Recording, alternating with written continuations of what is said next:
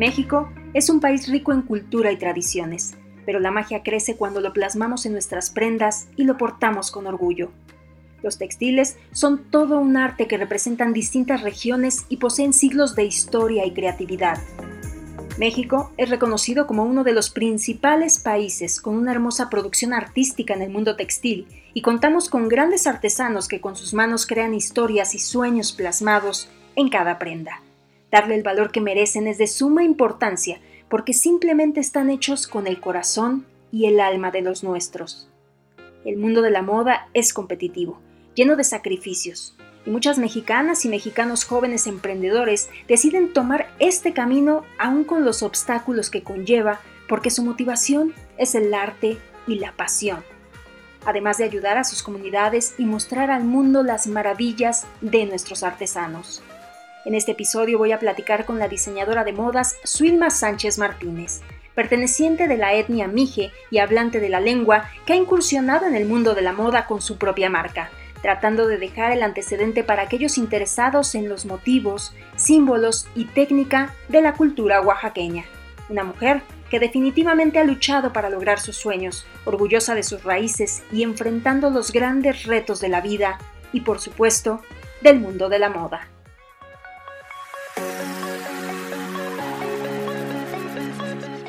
Las mujeres estamos en constante evolución y tenemos muchas metas por cumplir, pero al mismo tiempo queremos disfrutar la vida, hacer lo que nos gusta y ser felices. Inspírate, crece, diviértete, ama y ve por tus sueños. Yo soy Cintia Dávalos y esto es Hechas en México.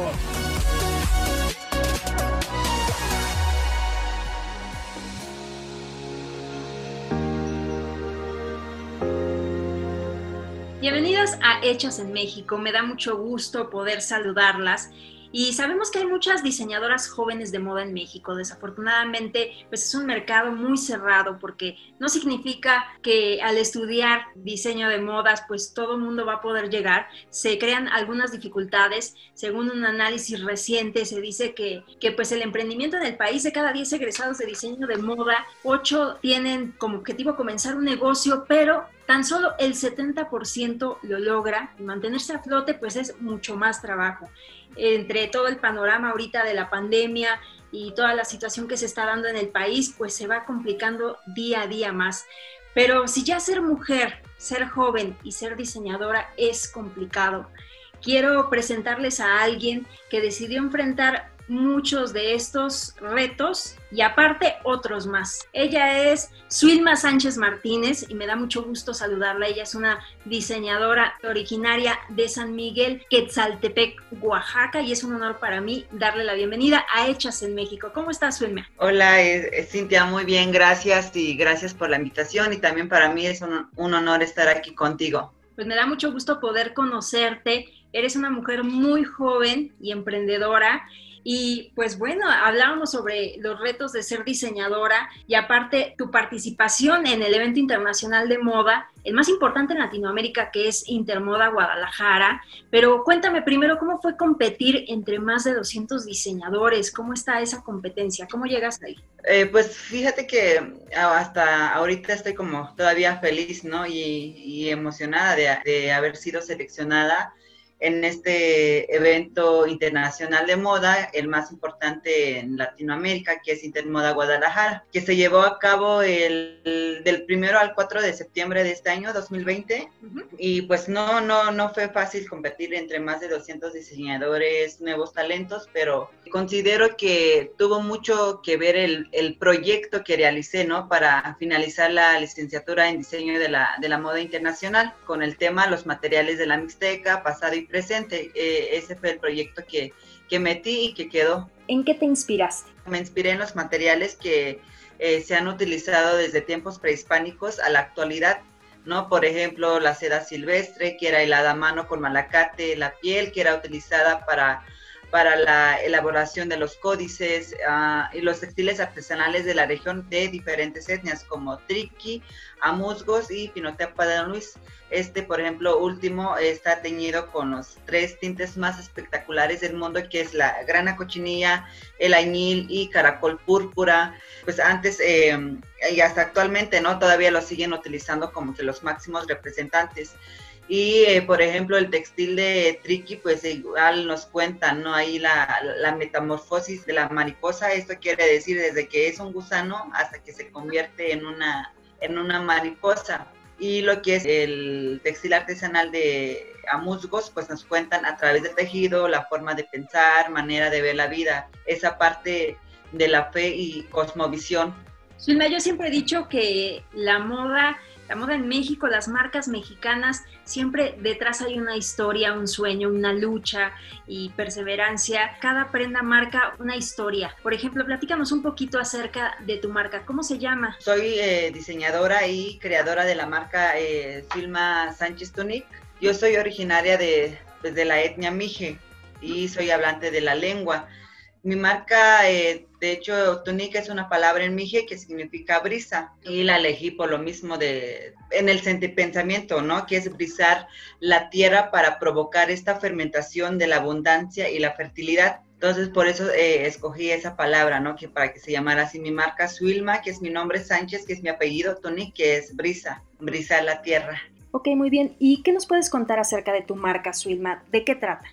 ¿De qué trata la, marca? Nosotros como diseñadores, como artesanos, como emprendedores, pues tratamos de, hacer eh, nuevas cosas, nuevos diseños, en, prendas de vestir, bolsos y accesorios, ¿no? Siempre inspirándonos en nuestro origen, en nuestra cultura.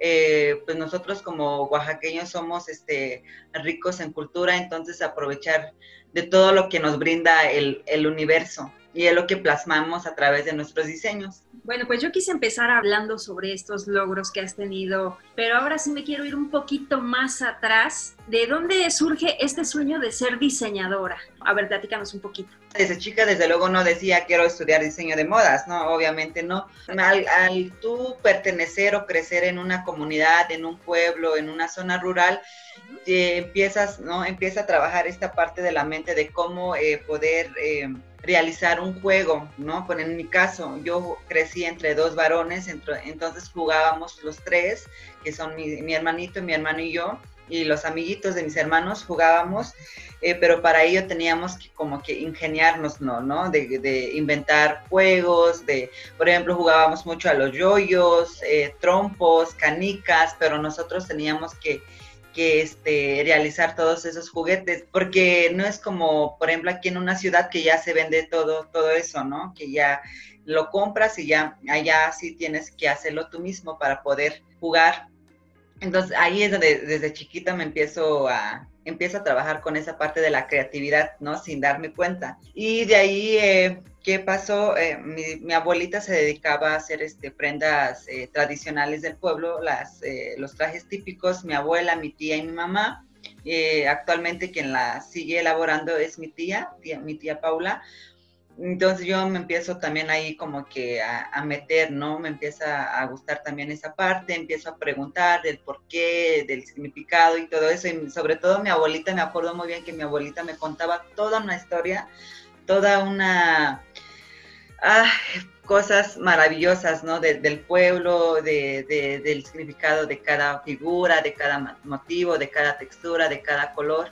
Entonces empiezo también ahí como que a interesarme. Después, ¿qué pasa? ¿Qué pasa ya cuando mi, abuelita se va? O sea, mi abuelita hace como 3, 4 años que falleció, pues ya también este, nos dimos cuenta que ya la vestimenta tradicional del pueblo ya se ha estado, pues sí, perdiendo, porque ya nadie, los jóvenes de, ahora pues ya no, ya no quieren portar algo eh, tradicional, algo típico, porque pues ha influido mucho, yo siento que este mundo en el que estamos, en este mundo contemporáneo, porque siempre hay esa este, como discriminación, ¿no? Como que ese bullying, como que ese de que si te vistes así como eh, con un traje típico, pues te empiezan a, atacar y te empiezan a hacer, hacerte menos Y ese eh, siento que esas son las razones por las que la juventud de ahora, porque también yo pasé por eso y por eso también me atrevo a comentarlo, eh, y siento que es por eso que la juventud de ahora ya no, ya no quiere, entonces se visten más ya este, occidental y, y así, entonces ya se está perdiendo la vestimenta y me empiezo, empiezo con esta preocupación de rescatarla, preservarla y difundirla, ¿no? Muy interesante lo que dices, es cierto, los jóvenes hoy en día buscan otro tipo de moda. ¿Y luego qué pasó? Entro a estudiar diseño de modas. También vi que ninguna mujer indígena mijera diseñadora de modas. Entonces lo tomé como, como un reto. Me, entro a estudiar la, eh, licenciatura.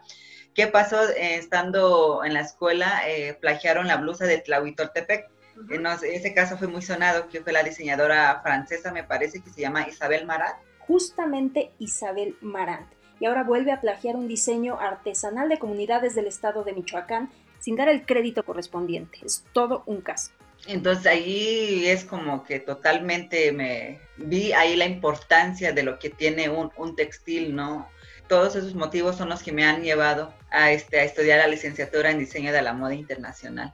Muy bien, pero un poco de lo que dices, pues sí tiene que ver con nuestra cultura, porque a veces nos damos cuenta que en otros países aprovechan todos esos recursos y les llama más la atención que ya a los mismos mexicanos, ¿no? Entonces estamos perdiendo ahí como como esa, esas tradiciones y para ti que eres una mujer joven que creció rodeada de historias, de esa cultura de tradiciones, de leyendas, de es muy rico saber cómo lo plasmas todo y que tratas de inyectar también un poco de amor en cada cosa que realizas. De hecho, de lo que te comento también influyó en mí cuando no me enfrenté a al choque cultural al ingresar a la preparatoria, ¿no? Aquí en la ciudad de Oaxaca, debido al bullying, discriminación, ¿no? Por ser mujer e indígena y luego que pues hablo la lengua, quería dejar como, dejar mi origen a un lado, ¿no? Y parecer como más, más occidental para ser aceptada e integrada, pues sí, a los retos de, de, una ciudad, ¿no? Pero también me di cuenta que, que sería como un grano en la arena, ¿no? Perdido entre entre muchos más y pues que no era el camino y es así como empiezo otra vez, ¿no? Como apreciar lo valioso que es hablar una lengua originaria, las historias que cuentan el arte textil, valorar mi origen, mi cultura, de lo rico que, que somos al, al pertenecer a esta civilización originaria llena de colores, de símbolos, historias, mitos y leyendas así, así como de, pues, de materiales abundantes, porque todo este material tangible e intangible nos sirve para crear innumerables ¿no? propuestas y sustentar también el diseño mexicano. Así es, y me da mucho gusto escucharte cuando hablas acerca de los valores y que te rescataste a ti misma, que te estabas perdiendo también en ese mundo, ¿no? De que para dónde voy, qué soy, eh, para ser aceptado. En este espacio hemos hablado mucho acerca de todos esos temas del amor propio, de la motivación, de cómo encontrarnos, de cómo aprender a conocernos. Y eso que dices es muy importante. Yo quiero que, tú le, digas a las mujeres, que las invites a que también se valoren y se acepten como son, porque gracias a eso, a que tú llegaste a ese autoconocimiento, ve lo que estás logrando ahora. Sí, quiero eh, invitar a todas las mujeres, pero principalmente a, las mujeres indígenas, ¿no? A, a, atreverse, sentir, pensar, realizar sus sueños y anhelos, ¿no? Se encontrarán con el racismo, con este, el machismo, con la este, discriminación, con el bullying, ¿no? con el clasismo también, pero pues eso les, les hará más fuertes. El trabajo y, constancia les, les abrirá los caminos. Pues hay muchas cosas, ¿no? Por conocer, solo hay que atrevernos a salir de nuestra zona conocida y de confort, pero desde luego llevando siempre con nosotros el orgullo de nuestros orígenes. E invito también a, la familia para dar la oportunidad de, dejar desarrollar a los integrantes este, familiares, porque también eh, eso influye mucho este, este, nosotros, ¿no? De que luego amigos, los conocidos, eh, en vez de que te dejen avanzar, como que, como que te detienen, ¿no? Tratan de detenerte, de ponerte los pies, pero eh, si tú estás decidido, si tú tienes la disposición, las ganas de salir adelante, eh, se puede, también hay que, echarle ¿no? todas las ganas y, poner todo de nosotros y decir, no, pues eh, sí, sé que vengo de tal lugar, soy, pertenezco, hablo tal lengua, pero siempre sentirnos orgullosos y no, nunca debe de, avergonzarnos esta parte, ¿no? Yo, por ejemplo, si se dan cuenta, yo no, todavía no hablo muy, no me expreso, no hablo muy, eh, todavía fluido el español, me trago en algunas cosas, pero por lo mismo, que eso no les impida, ¿no? A, realizar sus sueños, que todo se puede siempre y cuando en verdad quieran. Claro que sí, Y de todo lo que nos has platicado, ¿cuál ha sido el reto más difícil que has tenido que enfrentar? Que has dicho, no, dijiste, no voy a seguir adelante, pero que después eso te motivó y dijiste, no, ahora vamos, vamos a seguir. El reto más grande fue eso de que me tomaran en cuenta como mujer indígena, ¿no? Como este diseñadora indígena que habla una lengua. Fue mi mayor reto porque eh, se supone que tú, eh, siendo de tal pueblo, de tal comunidad, no debería por qué importar eso. Pero pues lamentablemente vine aquí en la ciudad de Oaxaca, me di de plano en un, en un este, híjole, ¿cómo te puedo explicar?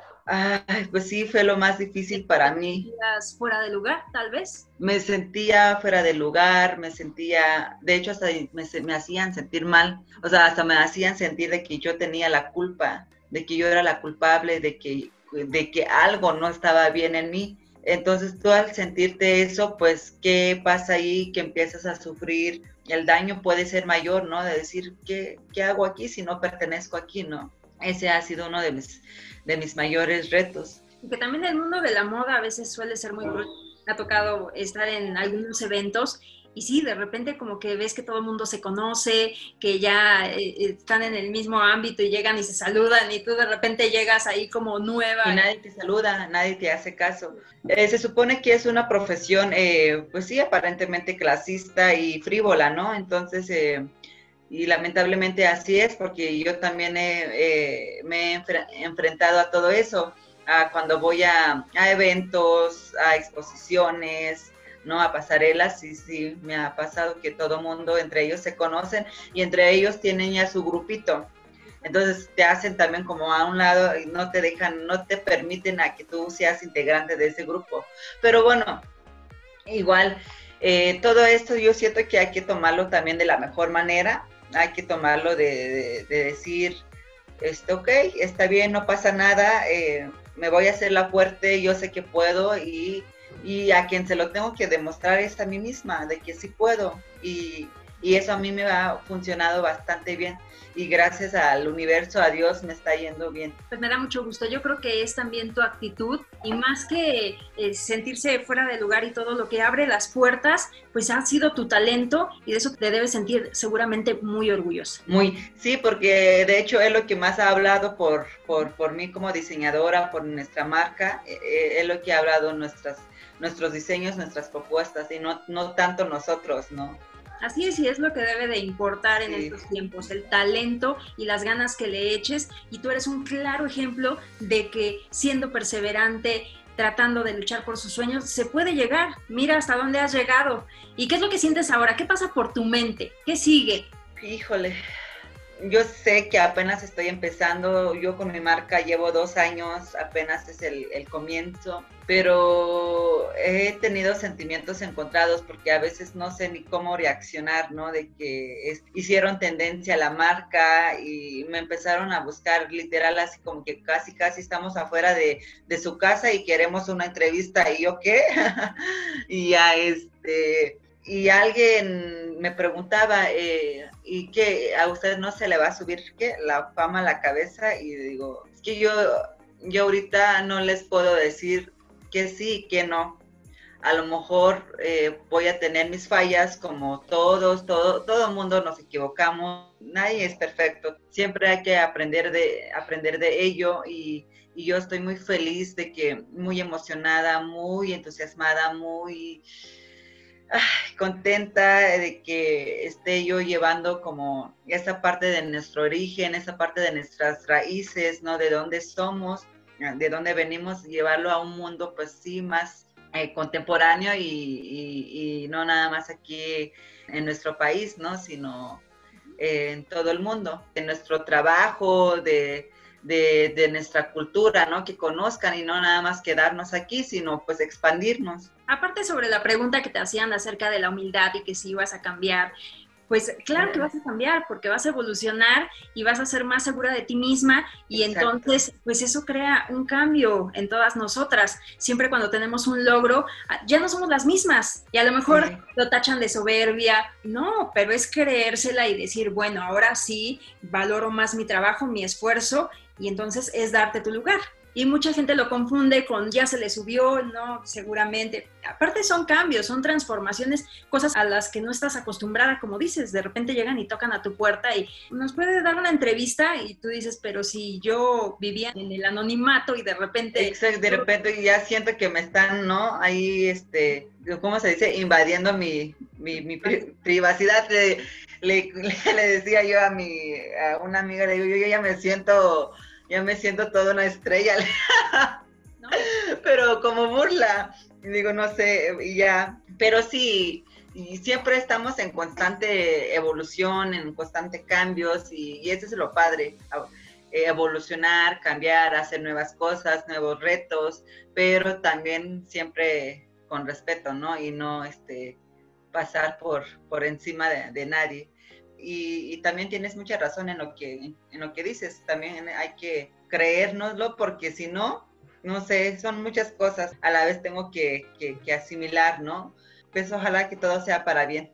Sí, y todo es a base también de sacrificios. Por ejemplo, ¿tú qué has tenido que sacrificar para llegar hasta donde estás ahora? Mm, yo al estudiar, ¿no? Esta licenciatura, eh, tuve problemas en algunas cosas, pero me tuve que aguantar, me tuve que aguantar porque pues, porque quería terminar, ¿no? Mi, mi carrera. muchas cosas tuve que, que sacrificar, porque yo antes, eh, de hecho a mí siempre desde niña enseñaron a, a, defenderme, a no dejarme, entonces yo siempre he luchado y siempre he, alzado la voz y, y, lo he hecho, pero hubo momentos que tenía como que aplacarme, ¿no? Como que tragarme ese, no sé, ese orgullo y, siento que eso es lo que, eh, lo que sacrifiqué para poder. Te ha hecho más fuerte, supongo. Es lo que también me ha hecho más fuerte y es lo que me ha ayudado mucho a trabajar con mi carácter, bastante. Entonces, eh, entonces no fue tan, o sea, sí lo sacrifiqué, pero también tuvo sus consecuencias eh, buenos, ¿no? Porque al yo trabajar con mi carácter eh, he sabido a respetar las opiniones de las otras personas, a tolerar a las otras personas, aunque yo no esté en nada de acuerdo, pero esa es la palabra importante, tolerancia y respeto. Porque yo antes de que si tú me hacías algo, me decías algo, yo también te contestaba. Porque a mí me enseñaron a de que, por mi, mi papá era profesor, me decía, ¿sabes qué, hija? Si te vas a ir a estudiar a la, a, la ciudad de Oaxaca, te vas a encontrar con esto, con esto y con esto y con esto. Me da una lista, tú nunca debes de, agachar la, mirada, siempre con la frente en alto, contestando, si te hacen algo, tú no te dejes, igual lo mismo mi mamá, mi mamá tiene un carácter muy fuerte, entonces yo, tengo, yo heredé esa parte, ¿no? De, de, de ella, pero ya eh, al sacrificar todo eso, eh, sé que también tengo que, que respetar, ¿no? Pues ya cada quien le llega, le llega su momento también.